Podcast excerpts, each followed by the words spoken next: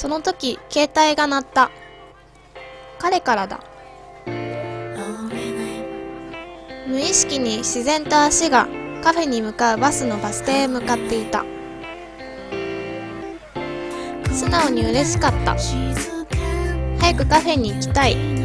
彼に会いたいと思った。さっきまではちょっと切なく見えた外の景色やイルミネーションが今は私をとてもワクワクさせる。東洋映画を過ぎてこの坂を降りたらもうすぐだ。早く着かないかな。ああのカフェだ。バス停を降りてカフェへ走ったここは私たちが最初にデートしたカフェでいつも2人でよくお酒を飲んだりご飯を食べたりしている場所だ。赤い店内は私たちの会話を弾ませてくれる。彼がいた。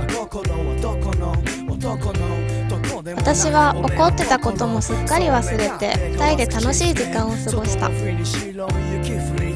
リスマスこそは一日中デートしようね。